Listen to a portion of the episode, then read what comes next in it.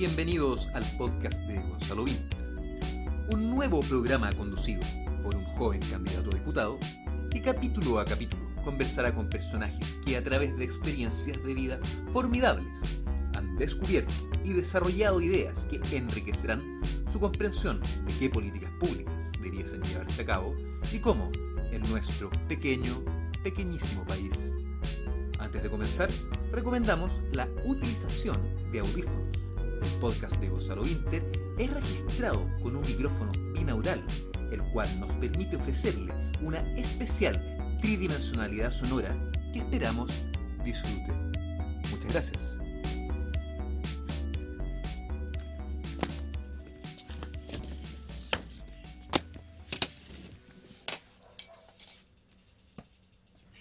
Hola amigos de este programa de podcast, eh, vamos con nuestro segundo capítulo y tenemos un invitado, voy a decir un invitado muy especial, pero que es como la forma estándar de partir estas conversaciones siempre. Estamos con Jerko Liberich. Eh, no tenemos aplausos grabados, pero, pero podemos aplaudir igual. Eh, bueno Jerko, espero que esta conversación sea entretenida eh, y espero que la gente te pueda conocer un poco más. Y también que podamos analizar un poquito de, de algunas cosas que están pasando. Y... Pero antes quiero partir por ti. Sabemos que fuiste el primer presidente de la FECH en, en dictadura, y me imagino que todo, muchas de tus entrevistas parten con, con ese tema. Y yo dije, ¿cómo hacer algo distinto? Y después lo pensé ¿no? y dije, ¿sabes que no? Efectivamente hay que preguntar de eso. Pero te, te quiero preguntar por el capítulo anterior. ¿Cómo llegas a involucrarte en política? ¿Cómo llegas a militar a la democracia cristiana? Sí, bueno, uh, buenos días y encantado de estar en esta conversación. Sí, siempre pasa que el, el tema de la FECH naturalmente es como punto de partida y es como de las cosas interesantes de mi biografía. Pero tiene unos precedentes que son tanto más interesantes y creo que bueno comentarlo, no solo lo, en lo personal. En lo personal, eh, mi compromiso político yo creo que más bien se explica por, como el de muchos otros en aquella época, eh, por algún lado el tema familiar, la familia de mi padre, toda una familia de izquierda, sufrimos relativamente cerca el rigor de la represión, el exilio. Eh, por lo tanto, desde muy chico eh, tuve noción de, de, de, este tipo de cosas. Después tuve una formación católica en un seminario, en el Colegio Seminario Menor, donde eh, afortunadamente la mirada sobre lo católico era muy cargada a lo social. Uh -huh. y mucho doctrina social de la iglesia, algunas pasadas por la teología de la liberación, cuestiones que eran muy pertinentes en esa época. Estamos hablando de, lo, de la segunda mitad de los 70. Eh, y, y, por lo tanto, y con algunos curas y profesores vinculados ya al naciente tema de derechos humanos. Entonces ya desde muy eh, chico eh, tuve conocimiento y algún grado de involucramiento en lo que estaba ocurriendo, particularmente desde la perspectiva de derechos humanos. Uh -huh. Que sé yo, recuerdo todavía no tenía 18 años y participé en como Goma ayudando en el simposio internacional que hizo Cardenal Silva Enrique sobre derechos humanos en pleno año 78, 78. en la Plaza de Armas, rodeado de CNI, de, de una cosa. ¿Y ustedes conscientes de que estaban ahí? Claro, yo ahora miro para atrás, todavía no cumplido 18 años, andaba metiendo ese tipo de cosas. Me parece, ah, mirado a la distancia, bastante impresionante, pero en ese tiempo te salía muy natural. ¿Con autorización de tus padres? Eh, relativa. Yo creo que de ahí en adelante mis viejos eh, más bien se resignaron. Eh, y, y, estaban acompañados. Las detenciones en general, mi mamá era las que llegaba siempre. Eh, pero claramente sufrieron bastante en aquella época. Años después yo me enteré de algunas cosas que no supe.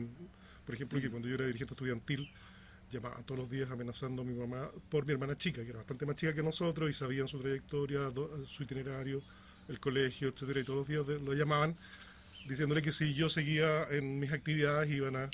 Cuando, cuando tenías 17 años, al, alguien te tiene que invitar, eh, porque para los que ven esto, muchos eh, se enteran de los eventos por Facebook, pero claro, no había no, Facebook no, el año 78, y era... quiero tratar de mostrar cómo funcionaba esto.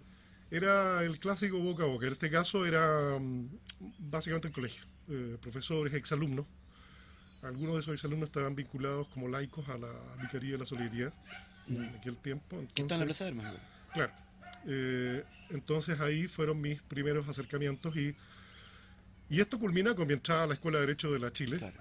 donde a pesar de que se venía saliendo de lo que había sido la represión de los primeros años post-golpe, ya había unos ciertos gérmenes, había gente que articulaba cosas, que trataba de, de, de, eh, involucrar a otros en, en ese tiempo conversaciones. Eran, estamos hablando de un clima extremadamente hostil y, ¿Tú y entraste rudo. el 80? A la escuela entré 78. El 78. 78, sí. Eh, tenía 17 años y, eh, y estuve básicamente prácticamente un año, un año y medio resistiéndome a ingresar a militar. Eh, tenía, había sistemas que eran bien hechos. Por ejemplo, los demócratas cristianos tenían las listas de los egresados de los colegios católicos. Entonces ellos encontraban, ese era clar- claramente un capital potencial de militantes que ellos priorizaban. Entonces yo estuve durante un año y medio con un tipo que se me acercaba de vez en cuando, me decía... Pero espera, la democracia cristiana, en, per- perdón el, el- el no entender el contexto, pero, pero justamente quiero graficarlo. No existían movimientos políticos dentro de la facultad. No, eran... eh, Yo entré el año 2006 y eso para mí es como impensable. pues, porque- claro, no, no, no, era, era, era otro mundo porque no existían, pero estaban... Es decir, algunos existían de un modo muy clandestino, básicamente los comunistas. eh, y ya a poco andar, diría yo, comunista, demócrata, cristiano y socialistas se reconstituyen, Ya. eh, logran... Tú como estudiante que no militaba, ¿sabías quién era comunista, quién era socialista? No, no, era un tema... no, no, estamos hablando de un tiempo donde las medidas de seguridad eran unas cosas que tú tenías incorporado en tu, en tu vida diaria, te salían como muy naturalmente. Eran años en los que uno miraba para atrás así como porque Pero no tenía idea quién, quién era comunista. No, pero uno intuía liderazgos. Eh, pero era una cosa muy. Nadie declaraba, mira, soy de la J, o soy demócrata cristiano, soy socialista. Eran, eran más bien. daban ciertas imágenes que gener- generaban ciertas intuiciones. ¿Y en la sala de clase alguien levantaba la mano para opinar? No, no, no. Eh, no, en absoluto. Teníamos un plantel de profesores que siempre estuvo muy li- alineado con eh, esa universidad intervenía y, y- y una facultad muy con intentos permanentes de despolitización. Pero los ramos de derecho político. que En era- derecho constitucional nadie levantó la mano para preguntar por qué no hay constitución. No, yo recuerdo que ya como en segundo tercero en constitucional teníamos un profesor muy veterano, don Jorge Guzmán Dinator, eh, y tratamos con algunos compañeros de llevarnos ciertas definiciones. Le decíamos, bueno, pero, pero profe, si en un país no hay libertad de prensa, no hay partidos políticos, como en Chile, y no hay congreso, ¿esto sería una dictadura? Y yo siempre respondía, mire, todo esto depende del cristal con que se mire. Nada es verdad, nada es mentira, todo depende del cristal con que se mire. A la clase siguiente nos, nos, animamos y lo rinconamos aún más. Dijimos, bueno, sí, está esto, está esto, está esto. Entonces, esto en Chile no es una dictadura, sea cual sea el cristal con que se mira. Y este viejo zorro dice, mire, nada es verdad, nada es mentira, todo depende del cristal con que se mira y a veces ni siquiera es verdad el cristal con que se mira. Entonces, nadie se involucraba en definiciones. Había algunos espacios en introducción al derecho, pero, pero eran cuestiones muy, muy, muy menores. Todo lo que ocurría ocurría afuera. ¿Y habían profesores sabidamente de izquierda? No, ninguno. Yo diría que los que Porque más identif- que ahí, en esa época ustedes hacían la distinción, me imagino, entre que alguien fuera de izquierda a que fuera eh, opositor al régimen. Que no Yo- tenían por qué estar vinculados a esos dos conceptos. Eh, no, yo creo que la, la distinción básica era el, quienes eran opositores al régimen, el que podían, diría incluso más básica, quienes no eran totalmente partidarios del régimen. Mm. Yo diría, ese era el matiz. Entonces había una profesora, un par de profesores que, por historia, que habían sido, uno sabía que antes de alguna cosa política habían hecho, uno podía intuir que algo ahí habría. Pero la regla general era que no tenían ningún espacio de reflexión, ni de análisis, ni de debate dentro de las aulas. Todo ocurría afuera. Claro. Pero poco a poco, progresivamente, eh, se fue en una tarea de años que yo creo que es muy rescatable. Porque hay siempre la idea de que la FECH y todas estas organizaciones se constituyeron de la noche a la mañana. Claro. Y aquí hay generaciones anteriores a la nuestra eh, que hoy día son reivindicadas. Por ejemplo, la, la agrupación cultural universitaria, una cosa de, de- muy promovida por la J, pero que era extremadamente rica desde el punto de vista de generar arte y cultura en una Mm. universidad donde esto era eh, impensable. Yo tuve el, tuve el privilegio de revisar eh, el archivo de la ACU que hay en el archivo Fetch. Y es muy impresionante cómo tú podís eh, sentir la resistencia sin que en ninguna parte lo diga. Sí, claro. Tú ibas a ver una obra de teatro o un recital y, y- y- y evidentemente nada- no había alusiones explícitas, pero ese solo espacio, el ambiente que se respiraba, era un ambiente alternativo, de oposición, que fue muy importante para ir generando así como también lo fueron en algunos casos las pastorales. Claro. Las pastorales reunían a la gente más vinculada a la ADC, a la IC, qué sé yo, la ACUA, los comunistas, otros talleres. Entonces, lo, lo que te quiero decir es que hubo un trabajo de varios años de reconstitución del movimiento estudiantil vía la rearticulación de pequeños espacios que se iban generando, desde cuestiones de orden deportivo hasta otras derechamente política y, y- y toda la gama, la cultural, la religiosa, etcétera, que fueron eh, los, eh, los espacios sobre los cuales se fue reconstituyendo finalmente lo que iba a ser un movimiento estudiantil capaz de eh, levantar los centros de alumnos y la, y la federación. Mm. Pero eso es un trabajo de, que supone años y generaciones que culmina simplemente con el tema de la federación porque tiene todo este antecedente eh, que es re importante para no ver estos logros. Es como cuando uno habla de que el- algunos dicen que el plebiscito del 88 se ganó con un papel y un lápiz. Eso es absurdo, si nada de eso hubiera sido posible. No, si- nosotros también a veces nos dicen, ¿por qué no hacen un 2011 de nuevo? sí, claro. Como si tuviéramos como el botón de... Claro. Y eso a mí me gusta todo lo de los procesos de rearticulación que tienen, se dan con paciencia, con método y con persistencia. Creo que es muy pertinente a las cosas en las que estamos metidos hoy día. Mm. Eh, dejar de lado un poco la frustración, tener un poco más de tolerancia a la frustración, enfrentar. Esto tiene subidas y bajadas, tiene días negros. Nosotros lo pasamos muy mal eh, eh, antes de, la, de poder eh, tener esos momentos de éxito con la federación, el centro estudiante. Eh, la propia FECH surge de un error y un fracaso que es, este es poco conocido, pero la FECH, la idea original, una vez que logramos la mayoría de los centros de alumnos en el año 84, eh, y logramos destruir la FESECH, que era el órgano de la dictadura ante los estudiantes, eh, se impone una línea muy acelerada que apoyada básicamente por, por la J y por, y por un sector de los demócratas cristianos, versus otra que sosteníamos otros demócratas cristianos y, y los socialistas. Se, se impuso la tesis rápida, porque la dictadura, porque la coyuntura política, entonces había que hacer un plebiscito donde los estudiantes nos autorizaran a, a crear la federación y no les volvíamos a preguntar porque ya estaba constituida y ahí le echábamos para adelante. Y otros que sosteníamos que lo que había que hacer era un proceso constituyente de la, de la federación, porque eh, era, impre- era imprescindible que ¿Qué esto fuera un generado muy? ¿Un, un congreso con estatuto? fue un congreso, los estatutos de la primera federación se generaron. Bueno, lo que ocurrió para redondear la historia es que se impone la primera tesis en el Consejo de Presidentes, la tesis rápida, el fast track de este asunto. Se hace un plebiscito regulado por- y supervisado solo por nosotros. Piensa que esto era una cuestión no solo ajena al establishment y, al- y a la dictadura, sino que perseguida por la dictadura. Entonces, afortunadamente nos pusimos la condición de que tenía que aprobar esto más de la mitad del padrón electoral de la Chile, que para nosotros incluía IPS y, y pedagógico. La UTEM hoy día y el pedagógico. Entonces era- votó mucha gente, pero nos faltaron un par de cientos de votos para lograr el quórum. Fracasamos, afortunadamente, porque eso eh, hizo que nos fuéramos por el plan B, que era una asamblea constituyente, y elegimos democráticamente en todas las facultades y carreras. Eh, delegados constituyentes, se, en proporción al número de alumnos, de haber sido 400, 500 delegados, tenía gente de una ultraderecha que no tenía idea que existía, hasta gente ultraizquierda que tampoco jamás había, había visto, y toda reunida en una cosa muy diversa y plural, en un proceso que admirablemente arrojó como discrepancias cuatro o cinco conceptos que fueron plebiscitados.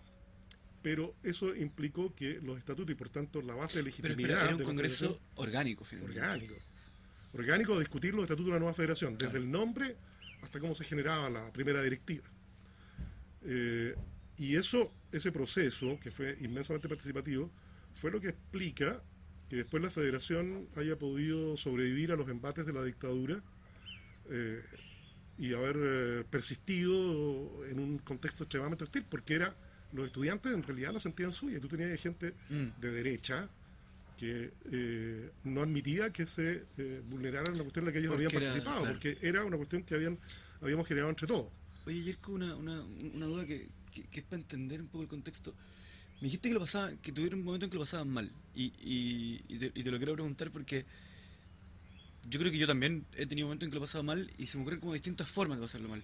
ustedes vivieron algo que, que, que la generación mía no conoce, que es pasarlo mal porque creéis que te vaya a morir, porque creéis que te van a matar, porque creéis que van a pescar a tu familia, etcétera, porque tenías un, miedo sobre tu salud física. eh, eh.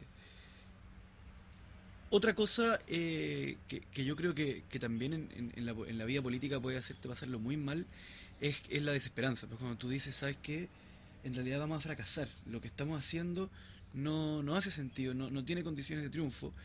Y otra que, que yo, que yo he sentido también y que, y que, la, que, que es parecida a la segunda, es cuando tú te decepcionas de la gente. Cuando dices que yo y mis compañeros no estamos a la altura como personas de los desafíos que nos ponemos. Somos más egoístas, más mezquinos, eh, etcétera, de lo que necesitan toda esta épica que, que escribimos en nuestros discursos.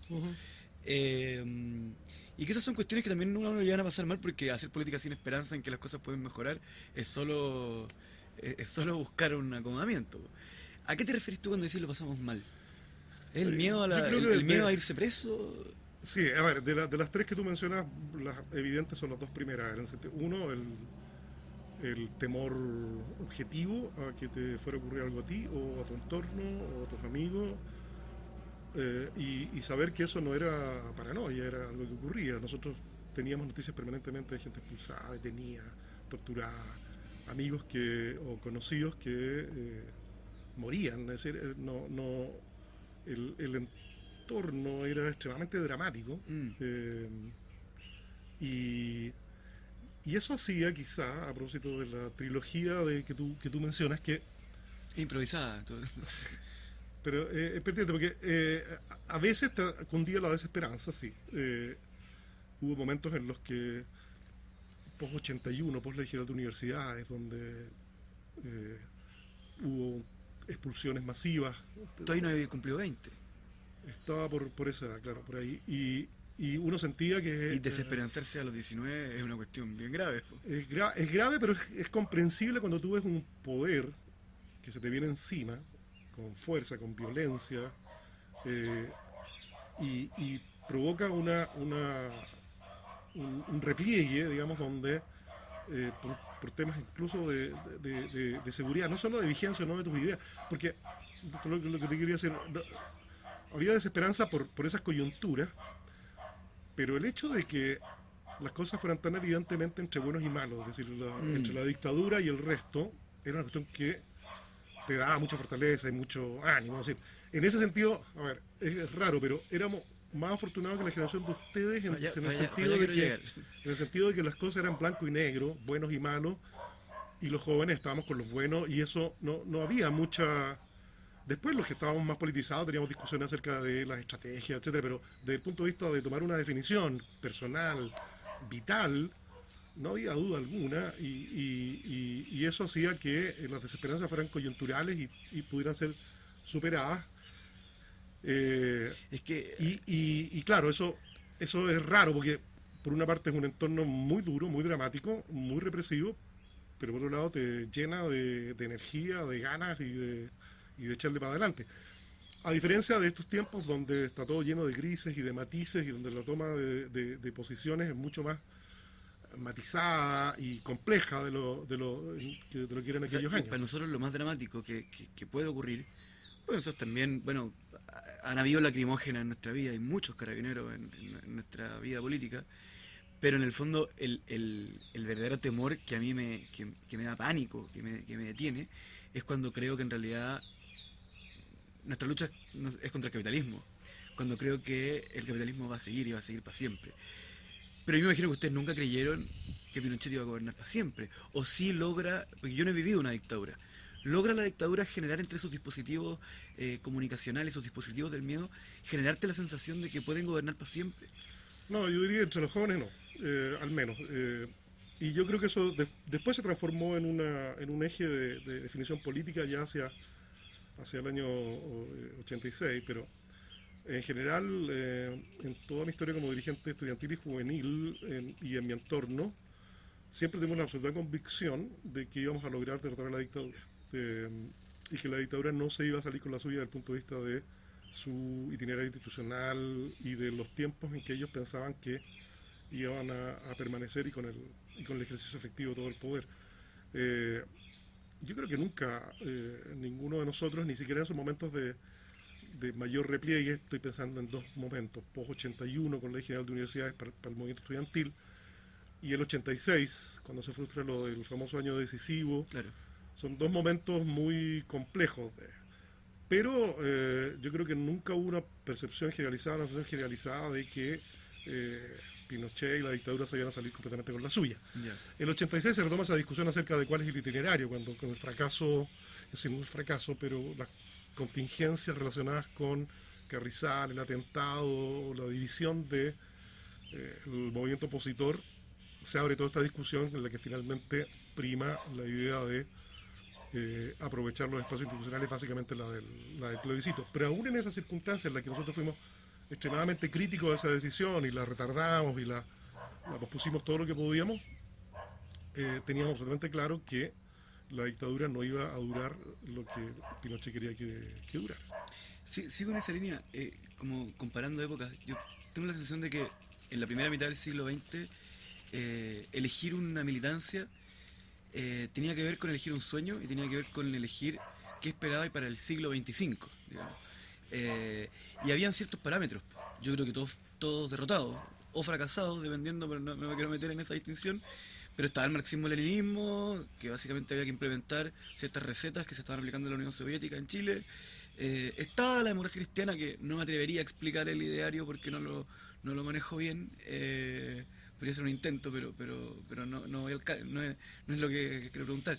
Tú podías ser socialista, no marxista-leninista, ¿cierto? Previo al Congreso 68, eh, y leer, qué sé yo, a de la Torre, podías ser radical, socialdemócrata, etcétera.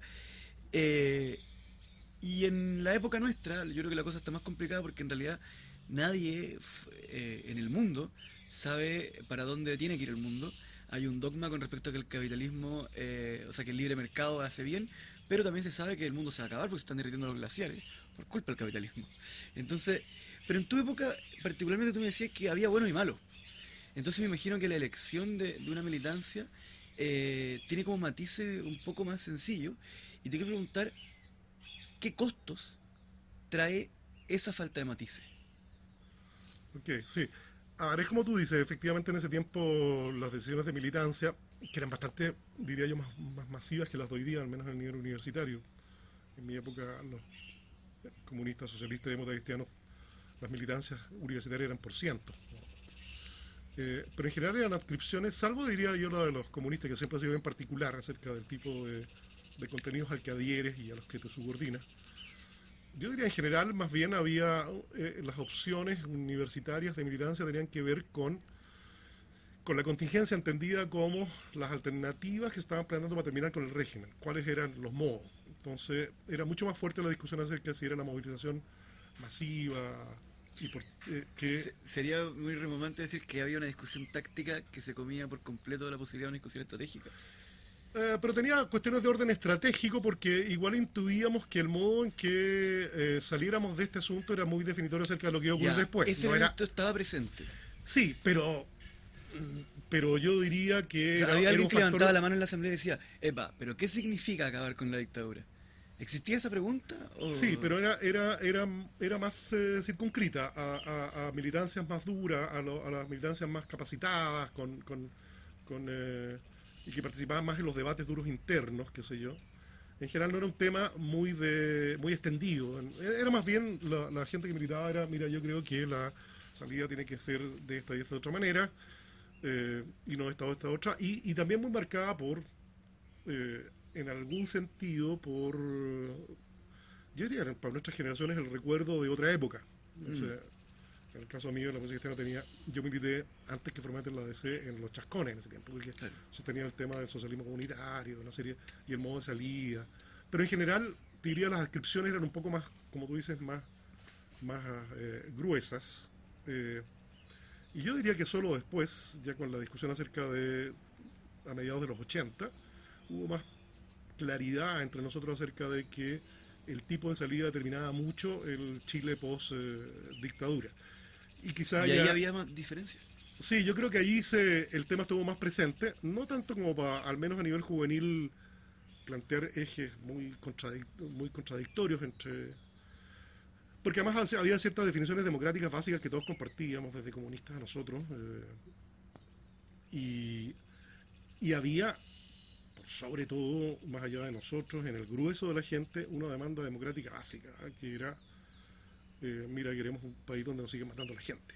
Eh, Mm. ese, ese- ese era como muy fuerte, entonces no había tampoco, si bien estaba esta discusión, no, no, no creo que fue determinante. Yo creo que en algún momento fue más bien incluso excusa para generar ciertas divisiones o fisuras al Mm. interior del movimiento opositor.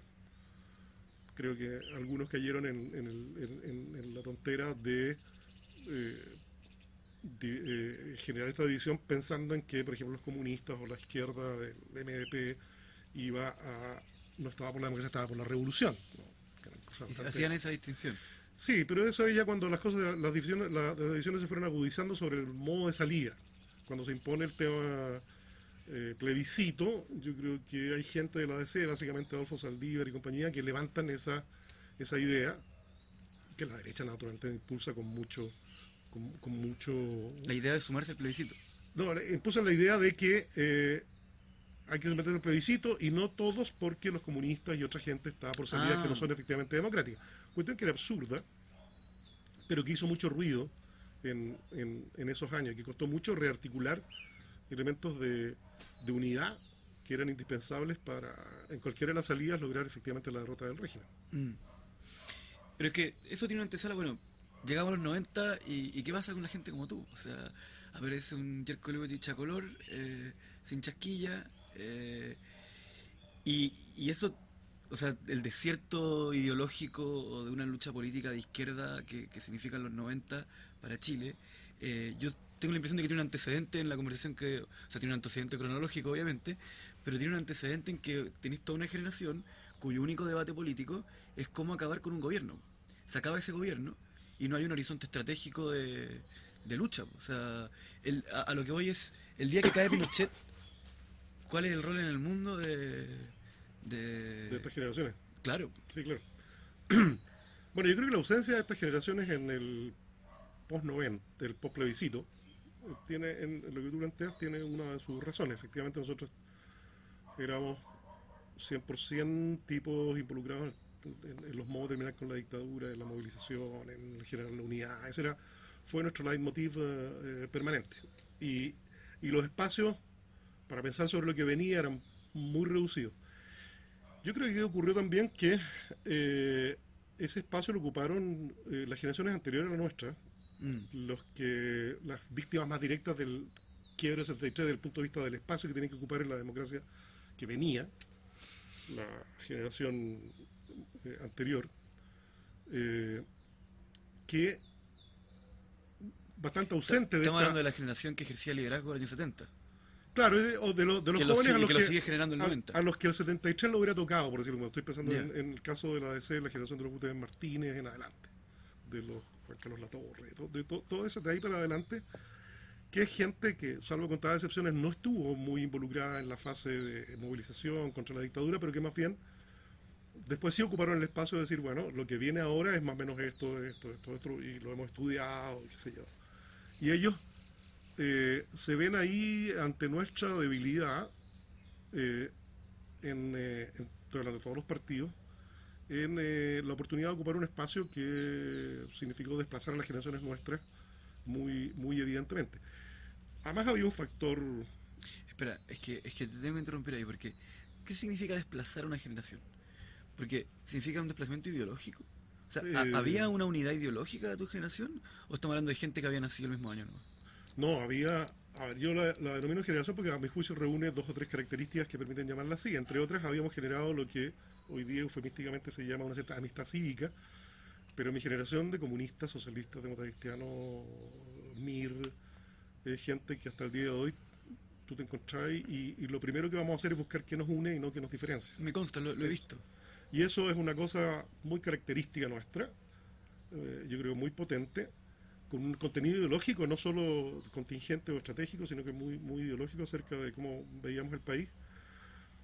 Y que evidentemente no gozaba de la simpatía eh, de la generación de ya, ya de Elwin y todos estos. Elwin, eh, Patricio Elwin nos excluyó explícitamente al, a la dirigencia de la Juventud Cristiana de aquella época, estuvo explícitamente excluida por instrucciones eh, del, de él y de su gobierno de todos los cargos del, de la nueva administración. Pero espera, estamos hablando de, de, de dos generaciones que tienen 50 años de diferencia. Sí, pero es evidente O que... sea, entre que tú y Elwin nacieron hay medio siglo de historia. pero el poder, la gente eligió a Elwin y, y a esas generaciones como las de, que iban a determinar cuáles eran los nuevos derroteros. Y en esos derroteros nosotros éramos profundamente incómodos. Éramos incómodos y nos sentíamos incómodos. ¿Pero por qué? po? Porque a, a eso voy que Primero, por- me da, me da un- una característica que es como de convivencia, pues, pero no me estáis diciendo que ustedes hayan estado más o menos prestos a construir una democracia que siga la corriente mundial que había en la época de profundización capitalista. a, nos- a ver, nosotros habíamos sin perjuicio de que no éramos una generación que hubiera desarrollado muy ideológicamente el que, el que vendrá después de la dictadura, sí teníamos intuiciones y diría voluntades y propósitos muy evidentes. eh, eh, ¿A quién, para- a quién leía tu generación?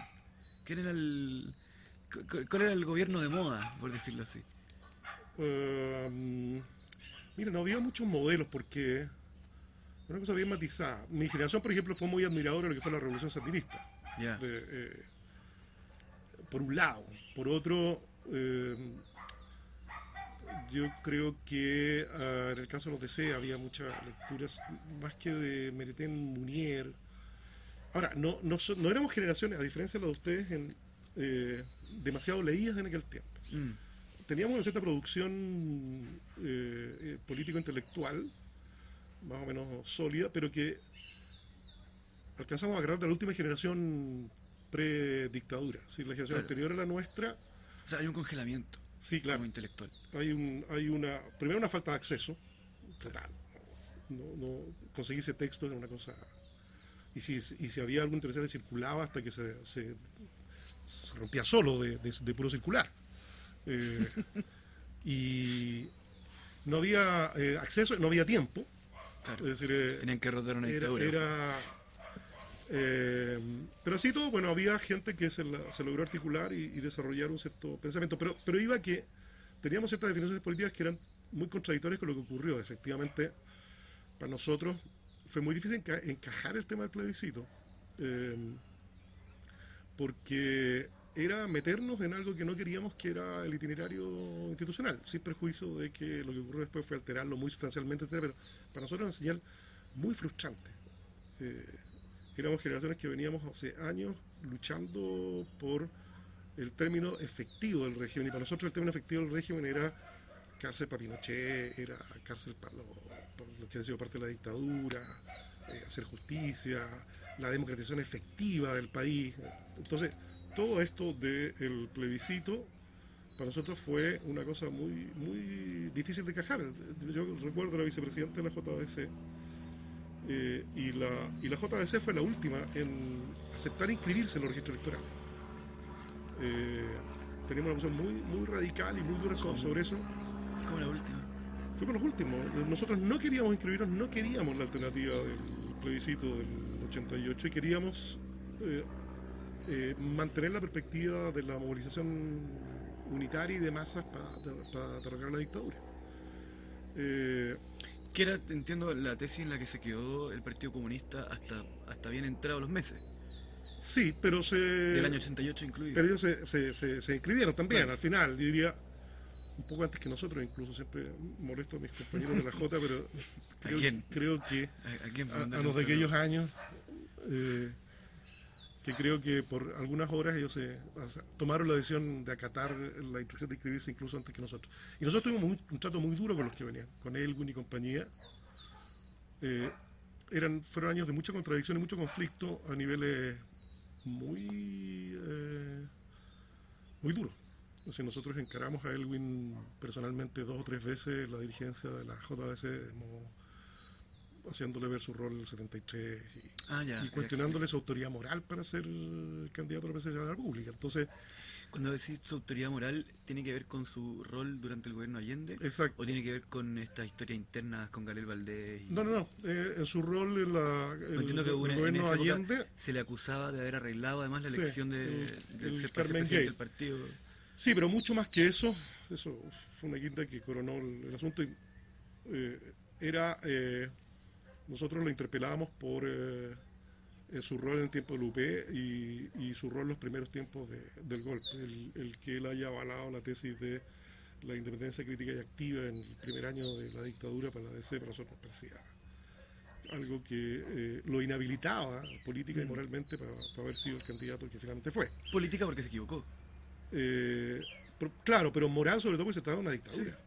Eh, entonces, eh, la JDC era una JDC muy inclinada por el, el tema de los 13 que firmaron la carta eh, contra el golpe. Ese era, nuestro- era hege- muy hegemónico ese punto de vista en la JDC. Entonces, eh, Fuente Alba, es- Elwin.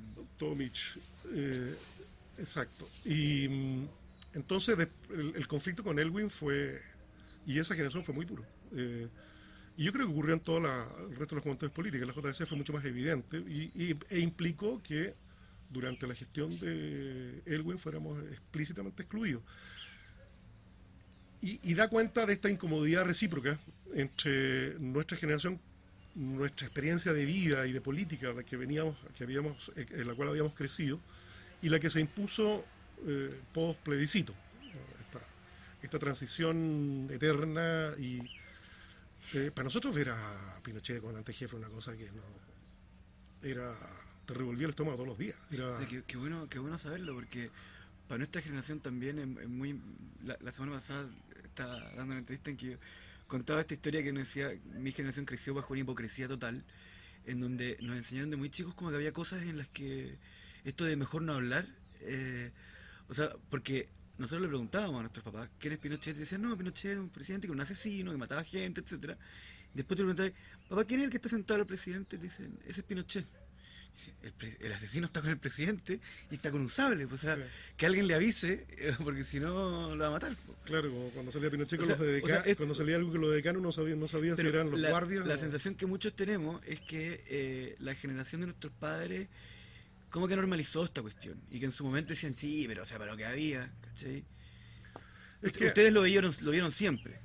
Sí, y nos repugnaba, pero también hay que ser justo y decir que esto que te comentaba antes, de que nosotros sentíamos que en el país había una, una voluntad de, de ter- de terminar con, con la dictadura desde, desde el punto de vista de lo más evidente, que no estuviera Mm. Pinochet de presidente, que, que no hubiera CNI, que no mataran la, gen- la gente en la calle, es- esas cosas tan básicas, efectivamente la gente las sentía. Entonces, era muy difícil decir, mire, no, no vamos a meternos aquí porque eh, vamos a seguir luchando cuando la gente lo lo único que quiere es terminar a este, este Claro. asunto. Entonces, de ese sentimiento es donde se cuelga la, la- la- la alternativa eh, que finalmente da forma al plebiscito y el, y el modo de transición posterior, que para nosotros fue eh, muy incómodo. Es decir, esto es, es como explica por qué no fuimos parte de esta incomodidad recíproca. Insisto que era recíproca porque, porque nosotros también... eh, hay una imagen que yo siempre eh, tengo que como que la emblematizo esta el día siguiente del golpe que se puso una cosa muy muy bonita que espontáneamente Santiago va hacia la Alameda a marchar el comando estaba en Portugal con Alameda El día del plebiscito. El día siguiente plebiscito Aquí dijiste el golpe. no, no, el del plebiscito. El día siguiente, el 6. Entonces la gente va espontáneamente a marchar, miles y miles y miles a marchar, y con un, un espíritu increíble y, y una alegría que efectivamente estaba ahí a flor de piel. Eh, y nosotros salimos a, a- a- como activistas a- a alentar, a qué sé yo, y empieza a llegarnos los recados del comando de que eh, dejen a la gente sola para que la gente se entre luego porque ya no es tiempo de movilizaciones, ahora un poco nos toca a nosotros. Pero ese recado es como el momento en que se funda la concertación. Bueno, es que yo, esa, eso, cuando me llega el recado de, de- de los ejecutivos de la, del comando, obviamente que nosotros no, no hicimos caso al tema y seguimos en esto, pero, pero yo siempre que me acuerdo de, de eso digo, eh, bueno, ese es, no el momento, porque esto estaba pensado, pero el momento en que uno puede encarnar eh, qué pasó. El- eh, ahora, el tema no es la movilización, no es la gente, somos nosotros, nos toca a nosotros, los partidos, los dirigentes políticos, nosotros vamos a hacer cargo Y me de ustedes imagino que la casa. ser oposición a tu propio gobierno, que además crece al 6%, debe ser muy difícil. Sí, claro, porque además estaba acompañado de todo este sentimiento de la gente, decía, había una sensación de alivio. Mm. Eh, eh, eso, eso es verdad, no hay que negarlo. eh. Eh, Yo creo que la gente quería que esta cosa terminara y no se hizo muchas preguntas acerca de ¿Pero, cómo... qué, ¿Pero qué esperaban ustedes? O sea, si, si yo te pregunto a ti el año 91, eh, ¿cómo sueñas que esta coalición entregue su mandato en 15 años más?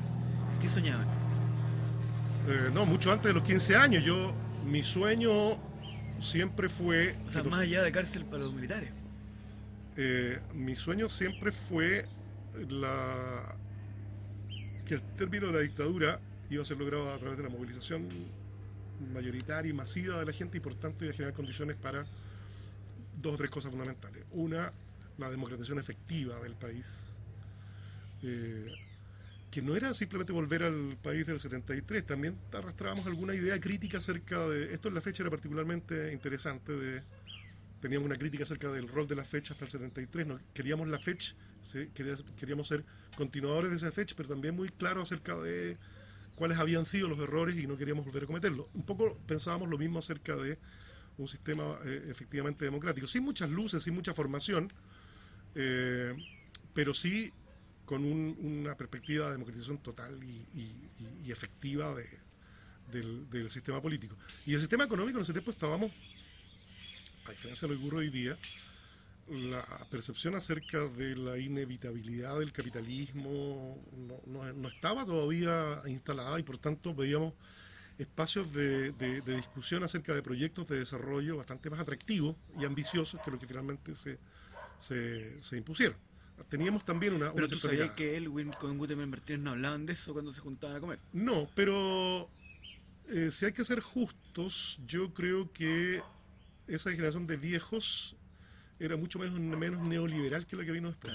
Eh, ese yo creo que ellos no intuían, eh, ellos para ellos la economía mixta y el rol del Estado era mucho más relevante porque era su historia.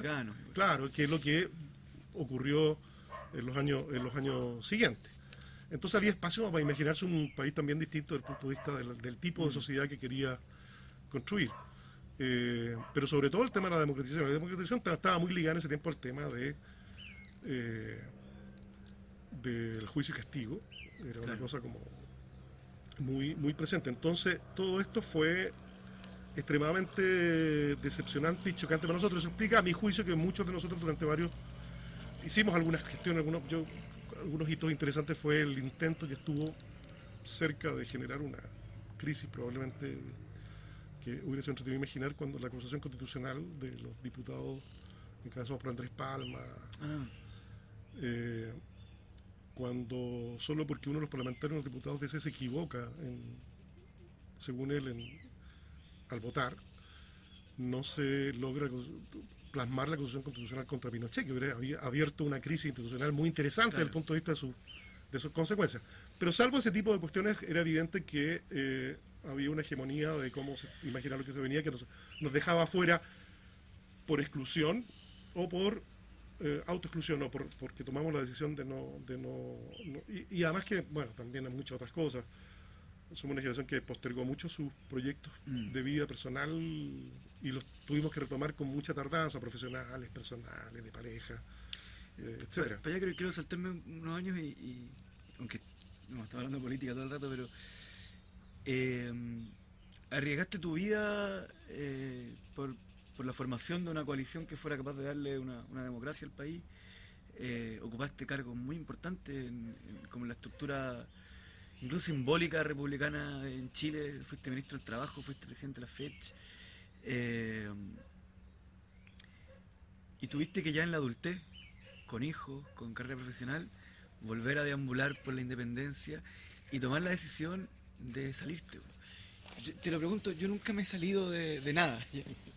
Eh, y entiendo que debe ser una cuestión muy terrible porque se cruza el tema de la deslealtad. Te voy a pedir un cigarro a pesar de que habíamos decidido que yo no iba a fumar en la entrevista, pero Está bien. Aclaremos que no es nuestro sponsor ni vamos a tapar la, la marca. Y el último, así que... ¿Cómo, cuánto, cuánto rato te demoráis en, en generar la reflexión? Porque me imagino que van a pasar muchos años en que, entre que a uno le parece que algo está mal y toma la decisión de cortar. Además, también me imagino que como ser humano, tu vida, tus amistades, tus círculos también van siendo ligados a los espacios de lucha en los que te Sin desenvolví.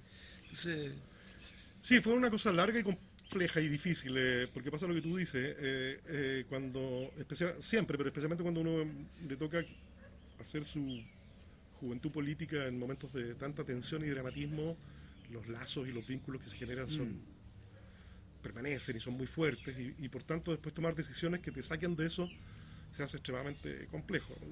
Yo este tema me doy vuelta más de alguna vez, se determinadas contingencias, qué sé yo, pero pero eh, estaba esta situación. Además en Chile tenemos esta cosa de que no sé, que es buena y mala, de que ser como militantes, como ser eh, simpatizante de un, de un equipo de fútbol, entonces uno, uno, Sí, uno está en ese equipo y no se cambia. Claro.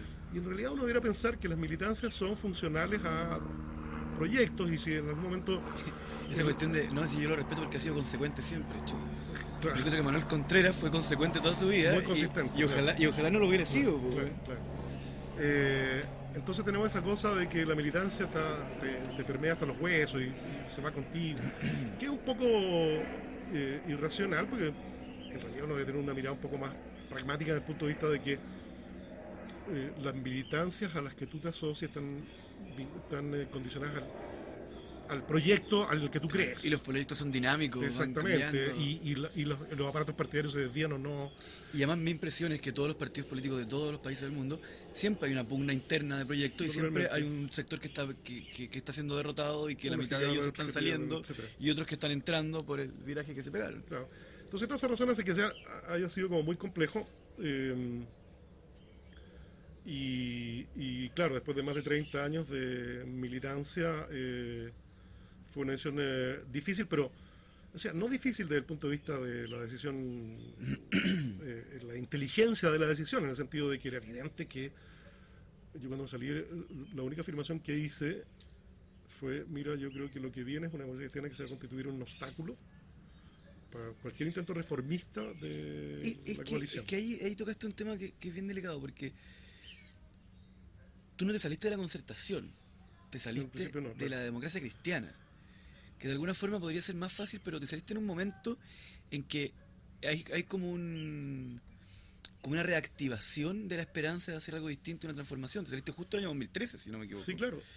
Eh, que es el, el último estertor, yo creo, de ímpetu tran- transformador de, Sí. de ese sector. Sí, sí. Con la eh, inclusión del Partido Comunista. Así es. eh, y, y es como tú dices, mi, mi, mi salida fue de la DC porque yo dije que en ese, en ese contexto donde efectivamente había la propia Michelle Bachelet, representaba una cosa que podía retomar impulsos reformistas de, de la coalición, eh, la DC se iba a constituir, como efectivamente se ha constituido, ha sido muy evidente, en un obstáculo insalvable. O sea, y, a mi juicio, de- liderando la oposición en algunos Ah, fragmentos de este gobierno. al punto al punto de hacerlo sin duda es decir eh, eh, la- las opiniones de gente como Ignacio Walker o- o Mariana Elwin etcétera son cuestiones insólitas incluso después de 30 años de haber escuchado y visto muchas cosas en la universidad esto es muy insólito pero tú el- habías el- convivido con ellos 30 años, ¿no? ¿Cómo, cómo te- pero ya era evidente para 30 dónde lo calculé la rabia, pero, o 20, el- no sé. lo que pasa es que ya era muy evidente para dónde iba esto. Y, y la- y la contradicción que iba a haber, como tú decías, entre eso y estos últimos ímpetus reformistas de la coalición. Y yo ya me había tenido que comer muchos sapos y, y- y decir, mira, soy cristiano, pero Claro. eh, es una cosa que ya está, había convivido años con eso. De hecho, a mí me ha tocado que cuando hablo de ti, la gente dice, ah, sí, pero democracia cristiano, pero, Mm. siempre. Claro, Pero el- es buena onda, dice. Claro, no, ese pero me ayudó a, a sobrevivir. Pero ya a Pero decir, ese pero ya no alcanzaba para justificar una democracia cristiana que asumió el rol que empezó a asumir desde ese punto de vista, que mantiene hasta el día de hoy y que probablemente profundice en el futuro. Ese es mi vaticinio. Y yo no estaba dispuesto a ser parte de eso. O sea, había estado, había sido parte de muchas cosas, había tenido por la cara por muchas cuestiones, pero eso ya superó toda mi, toda mi, mi capacidad y, y, y- y hace que tome una decisión que, bueno, venía madurando desde, desde hace un tiempo, pero una decisión difícil por esto que decíamos, porque ¿La tu tomaste solo? entorno, sí, sí, solo. Eh, de hecho, me, me hice el propósito de no hacer de esto un, hecho político Sí. ni colectivo, un poco saltando cuentas a- y quedando en cero. No, no, la- no le debo nada a la DC y la DC no me debe nada a mí. No, no tengo nada que decir de aquí en adelante, ya puedo moverme con la mayor eh, autonomía que quiera.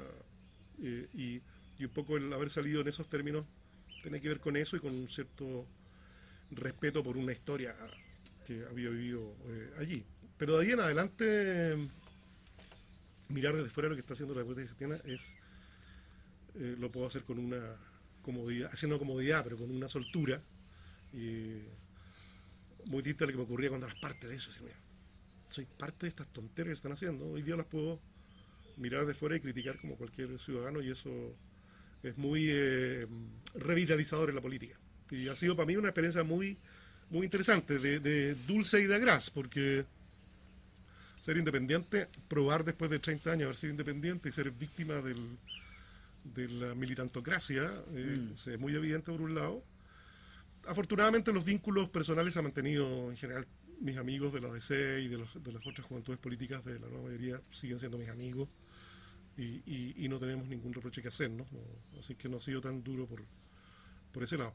Y ha sido muy positivo desde el punto de vista de mm, volver a ciertas ansias de eh, leer, buscar alternativas y tomar posiciones mucho más mucho más eh, políticamente desarrolladas desde el punto de vista de... de- Mira, yo creo que una pregunta que, que, que- que haría un periodista, pero que, que la quiero exponer a pesar de que no la voy a hacer, quiero exponer, es, ¿y cómo se te ocurre esto meterte al Frente Amplio? Porque me da la impresión de que es un tránsito más o menos natural, o sea, Sí. es el... Pero, pero tú asu- asumiste una posición que es bien clara, que en un momento en que, en que el Frente Amplio cuando decide ya no ser la disidencia legítima, no ser el, el que señala la desnudez del emperador, no me refiero a Piñera, me refiero al, al modelo en su totalidad, en el momento en que emerge ya definitivamente y aparece en la televisión y, y- y empieza a ocupar la palabra gobernar, eh, viene toda una batería de acusaciones de que en realidad son unos jóvenes responsables que quieren todo gratis, no tienen idea, y tú fuiste uno de los primeros en poner la cara y decir, no, no, no son todo eso, yo también, yo también cre- creo que esto debería ser así, y yo también estoy a disposición de esto. Eh, y ahí te, te creo una pregunta que todos nos hacemos todos los días y que yo creo que es una pregunta legítima. ¿Qué es el Frente Amplio? A ver, para ligar eso con... Si, si- con- si con- yo fuera un, si yo fuera un entrevistador de Uzbekistán, ¿ya? Sí. Y soy, imaginemos que soy un cientista político de Uzbekistán, y te pregunto, Yerko, ¿qué es el Frente Amplio?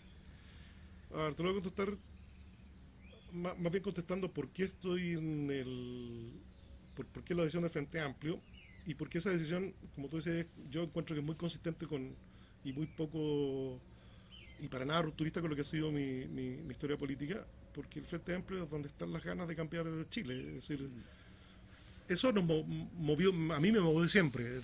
Cambiar Chile en, aquellos años era terminar con la dictadura, cambiar Chile después era pensar en otro proyecto socioeconómico para el país, en otro proyecto de sociedad.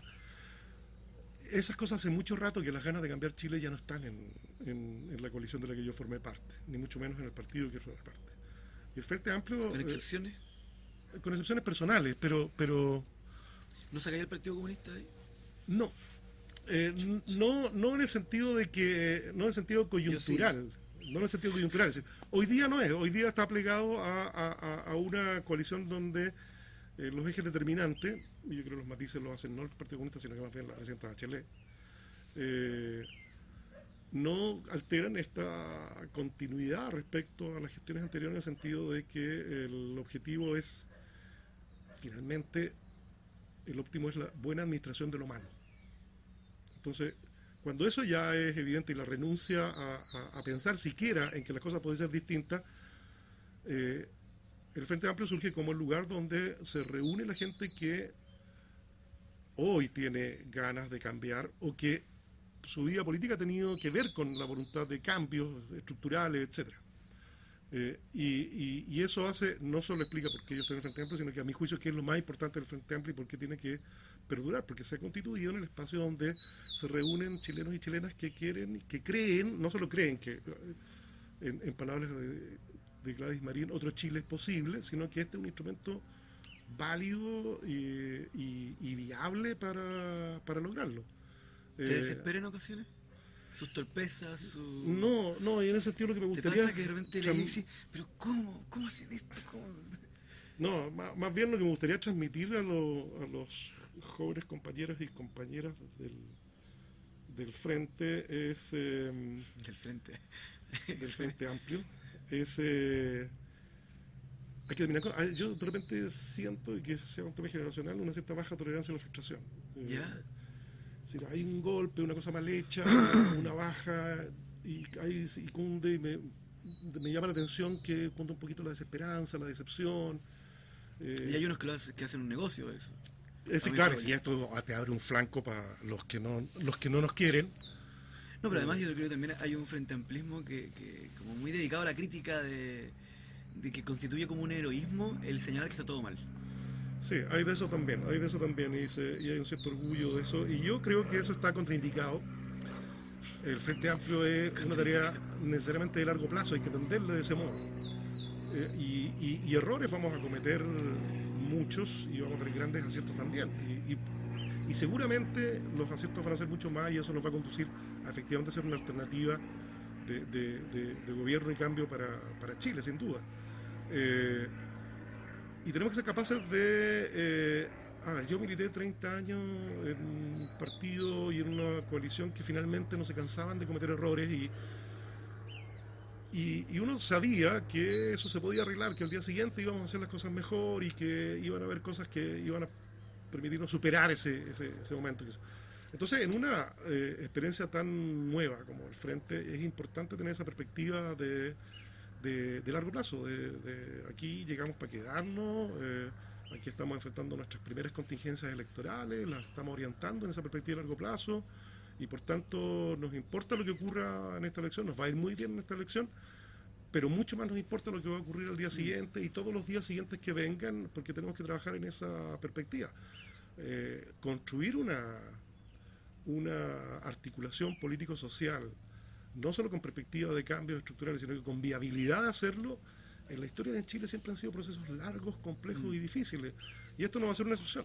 Eh, y, y vamos a tener éxito, pero después de muchos errores y de muchos desaciertos, eh, y en escenarios políticos que hoy día también son bien difíciles de, de adelantar o de imaginar. Entonces, a veces me preocupa esta, esta, esta rápida, esta, esta baja tolerancia a la frustración, esta rápida idea de la decepción y de la, y de la crítica y la autocrítica. Y eh, creo que hay que mirar las cosas con un poco más de, de optimismo.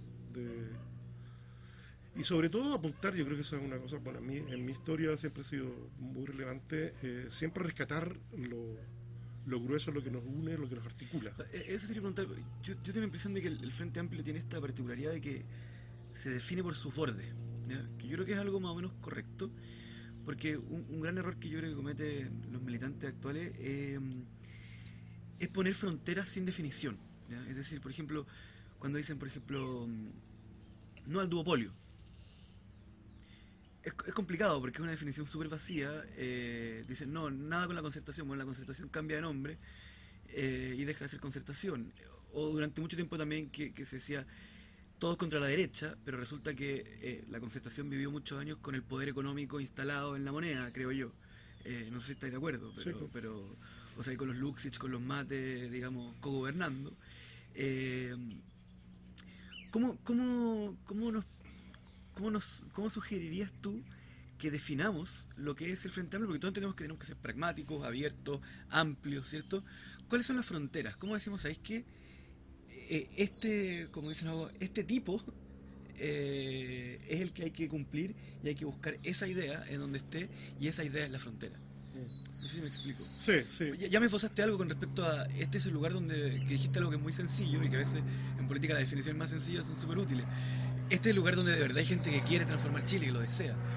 Sí, es que eso es importante porque es evidente que con las puras ganas no se llega a ninguna parte, Claro, pero sin claro, ganas, sin las ganas no... no, No, no si las ganas se llega, se llega a muchas partes, pero se llega a, otra- a Ah, otras ah, no, te- o te quedas ahí mismo o no, o no vas donde quieres. Entonces lo de las ganas es fundamental y eso yo creo que es un tema muy, muy central.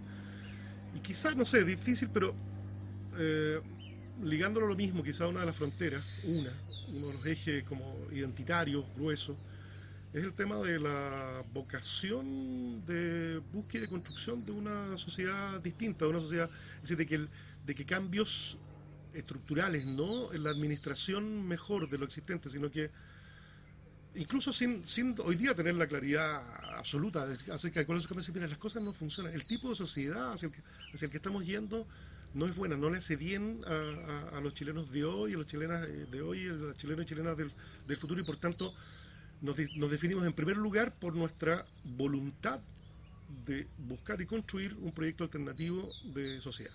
Eh, Mm. Yo creo que esa cuestión es, es muy central porque de partida te marca una definición geográfica de la política con, con, otros, pero tiene la gracia de que, de que son fronteras permeables. ¿En qué sentido? Yo estoy absolutamente convencido de que en la nueva mayoría, eh, no solo los comunistas, socialistas, también muchos demócratas cristianos, el, el tema de, de, seguir pensando que es posible y es necesario eh, luchar por una sociedad distinta está todavía. Eh, y por tanto yo... Yo también lo creo. Claro, yo, es decir, lo, lo, que no podemos hacer es cerrar las puertas a toda esa, a toda esa gente, a todas esas generaciones que, de, de, distintas generaciones, que probablemente está en ese mismo empeño, que cree todavía que, a diferencia de lo que, de lo que nos ocurre a muchos de nosotros, que llegamos a la convicción de que ya no es así, pero que creen que todavía es posible por esa vía estimular un reformismo orientado hacia cambios estructurales. Eh, creo que hay que trabajar en términos de que eh, se vaya produciendo una venida de toda esa gente junto a la incorporación de mucha otra gente nueva hacia esta nueva referencia, porque, a propósito de lo que estábamos hablando, porque el eje identitario acerca de que aquí están los que tienen las ganas y los que tienen el proyecto de, construcción de un país distinto, más justo, más solidario, etcétera, es aquí, mm. en ningún otro lugar.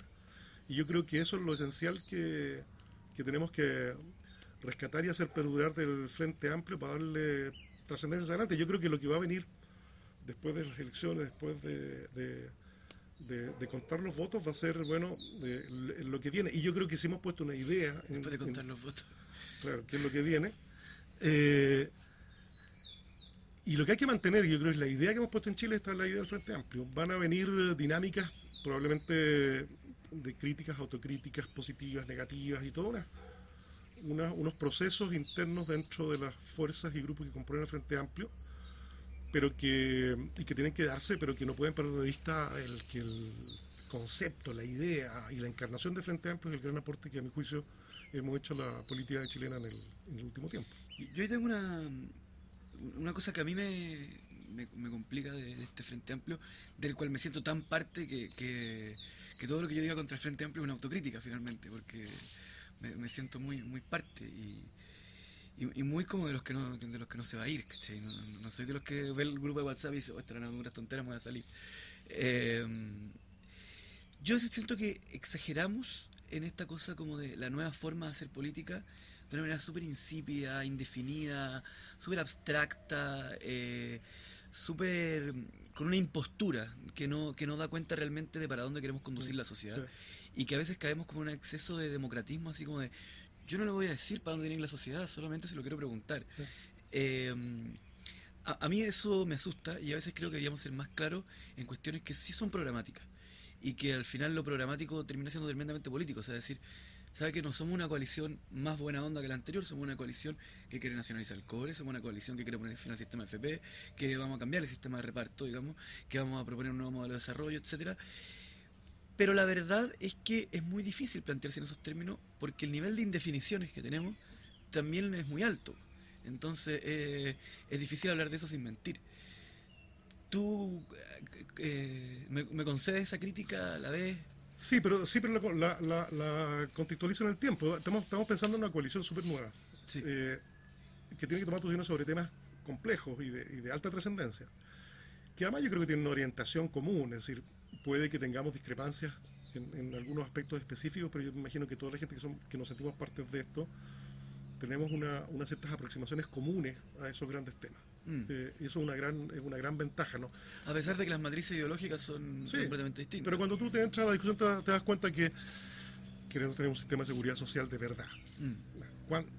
Eh, y eso es, las AFP no pueden ser el modelo hegemónico en este asunto. Después discutirás si es que hay espacio para algunas AFP, para los tipos, para algunos tipos, pero que el Estado garantiza a todos los demás. Eh, esas van a ser las discusiones específicas, pero en esa mirada todos coincidimos y eso yo creo que es un capital político enormemente relevante. En segundo lugar, eh, los tiempos han sido cortos y nos queda mucho tiempo todavía de, desarrollo eh, ideológico, político, programático. Eh, y, y, para encontrar los ejes más prácticos, que, que tampoco van a ser demasiados, porque un frente amplio, a mi juicio, va a estar constituido por la, unidad de propósitos en torno a ciertas definiciones muy esenciales eh, y, que, son las que van a, orientar el devenir político de, esa, coalición y su eventual gobierno futuro. eh, pero con todos unos espacios de discusión en torno a esos ejes, eso me parece muy, muy bien que así sea, porque además hoy día esas discusiones son necesariamente dinámicas. Hoy día tenemos una, una, forma de aceleración de los procesos tecnológicos, de las comunicaciones, que deja atrás cualquier definición y por tanto tenemos que estar abiertos a cómo vamos haciendo, eh, eh, generando espacios de ajuste. eso, genera un problema en la militancia porque... también, claro. la forma en que tú te comunicas genera ritmos distintos. Exacto. Y, y a propósito de eso, eh, también recojo parte de lo que tú decías recién, tenemos esto de que la nueva, la nueva política. Hay nueva política, pero también hay códigos de la política que son de siempre y la política siempre va a ser disputa por el poder Suena feo, pero es así. Y no es feo. No, pues no es feo. lo, feo es que alguna gente quiere el poder para algunas cosas eh, que, no son el bien común, etcétera, etcétera. Pero es una disputa por el poder.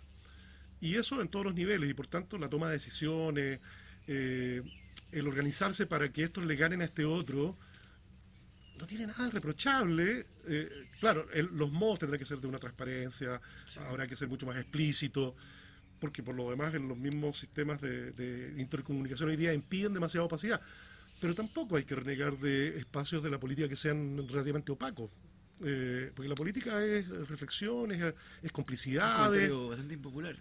Sí, pero es que pensar que todo va a ser prístino, nítido y transparente es, además, como lo decía un filósofo que está de moda, eh, la transparencia lleva al extremo es finalmente una idea neoliberal, muy neoliberal, es que todo esté en el mercado, es que todo tenga un precio, es que todo esté expuesto. Y convierte a los militantes en consumidores. Exacto, y ah, finalmente una de las consecuencias es que, como lo hemos conversado alguna otra vez contigo, convierte a la voluntad del militante en la, voluntad del consumidor. Mire, no tengo idea de física cuántica, pero como nadie me preguntó, no vale. Claro. y, finalmente las asambleas son el CERNAC. Exacto.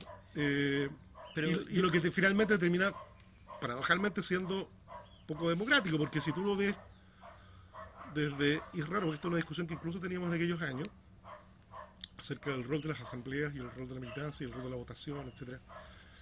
Eh, y, yo creo que es una combinación de instrumentos. Cuando es solo la asamblea, finalmente el poder es de los que persisten en la asamblea. Es de los que tienen tiempo para estar en la asamblea, es de los que tienen recursos para estar en la asamblea y no tener que hacer otras cosas, y eso no es necesariamente representativo como elemento fundamental de la, de la democracia. Entonces, eh, yo creo que esto de la, nueva política, sí, la nueva política, en un sentido fundamental que nosotros tenemos que levantar, que es, a propósito de lo que formamos parte, la autonomía respecto al poder económico. Eso me parece, eso es una cuestión central, absolutamente incuestionable, y el que tenga duda al respecto no es parte de este espacio. E, esa es la nueva política, en lo central. El cómo esto se, en este ámbito de autonomía y por tanto de vinculación con las demandas de los sectores populares de este país se desarrolla desde el punto de vista del ejercicio práctico, la política siempre va a tener unos códigos que se van a repetir hoy día y que probablemente eran los del Renacimiento y la época del faraón y van a ser en, mil años más. Porque finalmente no hay se nos va el tiempo, pero te voy a hacer la última pregunta, pero la voy a hacer igual cotota. No, no es personal, ¿eh? Ah. eh por el contrario. Eh, es quizá la más abstracta de todas. Eh, estábamos hablando de la autonomía del, poder y las cuestiones programáticas, o sea, del poder económico y las cuestiones programáticas. Yo tengo la impresión, sin ser un experto en el, tema, ni ningún otro, eh, que mm, nunca el capitalismo tuvo la mayor capacidad como idea de reventarte un gobierno. Eh, nunca, el, nunca el capital estuvo en mejores condiciones de que yo le diga, mire, señor capital, voy a eliminar la FP y que se ría en mi cara. O sea, yo imagino que eh, Polman con, con Walton, el, del supertanker, se ponen de acuerdo un día en cerrar el Jumbo y el líder y para reventar un gobierno y nadie almorzó ese día. Em, lo cual nos pone en una situación dramática que yo decía, cuando yo te decía que lo que me frustra a mí es que quiero ser más claro, pero no es verdad que haya más claridades. Eh, no tenemos sistemas de transición hacia lo que deseamos. Eh, y ahí veo una diferencia como de época súper importante. Víctor Jara decía en, en, Qué lindo ser voluntario, decía, para hablar de socialismo estudia Lenin. Y, yo, a mí me contaban en esa época cuando entraba al Juventud Comunista, te pasaban el manifiesto, el capital, si es que, si es que era ahí bueno, y eh, Estado y Revolución de Lenin, etcétera, y tenía una idea de lo que había que hacer en tu país. Eh, ese, ese, ese kit no existe. ¿Qué, le recomendáis hoy día a la persona que quiere transformar el país con autonomía del poder económico, que sueña un país? ¿Dónde tiene que enfocar sus reflexiones? ¿Para dónde tiene que ir? ¿Qué, qué procesos tiene que observar? ¿Qué tiene que leer? As- asumiendo y dando por hecho que, que hay una indefinición importante de cómo vamos a salir de este mundo que, que a casi nadie le gusta. A ver, eh, yo no sé si podría dar muchos consejos en eso, pero más bien hablar de ahí de una, una convicción personal que se me... No, pero, cada vez que, pero cada vez que te veo andar con un libro nuevo en el, en el bolso. Sí, estoy leyendo tanto que ya no sé qué es lo que hay que leer. hay que algo- leerlo todo. algo, algo reflexión. Eh, pues una cierta definición como, como muy personales, pero que para alimentar la reflexión más bien. Ah, finalmente se trata de correr la valla. Yo he llegado a esa convicción después de tantos años en la política eh, y especialmente en esta época que tiene las complejidades que tú decís, donde tenemos un capitalismo instalado en el mundo eh, con una capacidad de absorber cambios y de reposicionarse y mantener su hegemonía cada vez más evidentemente. Eh, es aún más evidente que se trata de, correr la valla, de, de dar las luchas, eh, aunque parezcan de una a una, pero el rol político es ver la articulación y el sentido común que hay entre, esas entre esas luchas. Eh, en la política, el tema de los derechos humanos parece muy relevante. Yo creo que en tiempos, por ejemplo, ese es un tema, lo que. Hoy día, en, estos tiempos de, de incerteza y de falta de, de- de afirmaciones que ordenen, los derechos humanos, a mi juicio, empiezan a cobrar una relevancia súper importante. No solo los, los políticos y civiles, sino que los económicos, sociales y culturales. Eso constituye una plataforma como un eje ordenador. un eje del- ordenador que tiene, tiene la virtud de que le, no, le gusta o no le gusta a Trump y a toda otra gente, están validados internacionalmente y por tanto se constituyen en un, en un fundamento importante para todos los que tengan una mirada de, de- de- de cambio. Ahí hay un, hay un piso, eso te permite enfrentar los temas de discriminación, los temas de la, de, de- la discriminación no solo desde su punto de vista más evidente, sino que eso es una aproximación a los modelos económicos excluyentes, marginadores, etcétera. Ese es un, eh, me parece como un muy buen punto de, de- partida. Lo otro es eh, quizás interesante es, eh, a mí siempre me hace mucho sentido, me acuerdo una vez que me invitaron para el aniversario de la fecha, por ahí por el 2001, eh, y hablaba con el presidente de la fecha de la época y yo le decía, oye, estoy, miro y estoy tan decepcionado que la gente ya no se organiza como en mi época.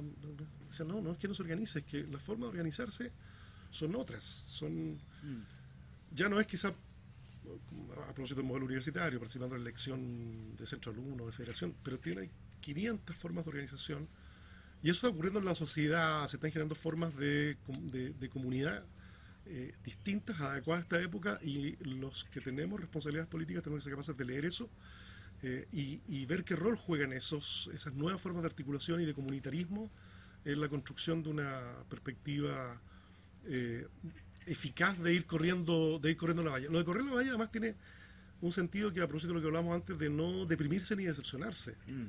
Estamos frente a un, un orden extremadamente poderoso. Eh, y no solo, no estoy hablando solo del poderío militar económico, estoy hablando del poderío cultural de, de un capitalismo que descansa en cuestiones instintivas como la codicia, el, el- el individualismo.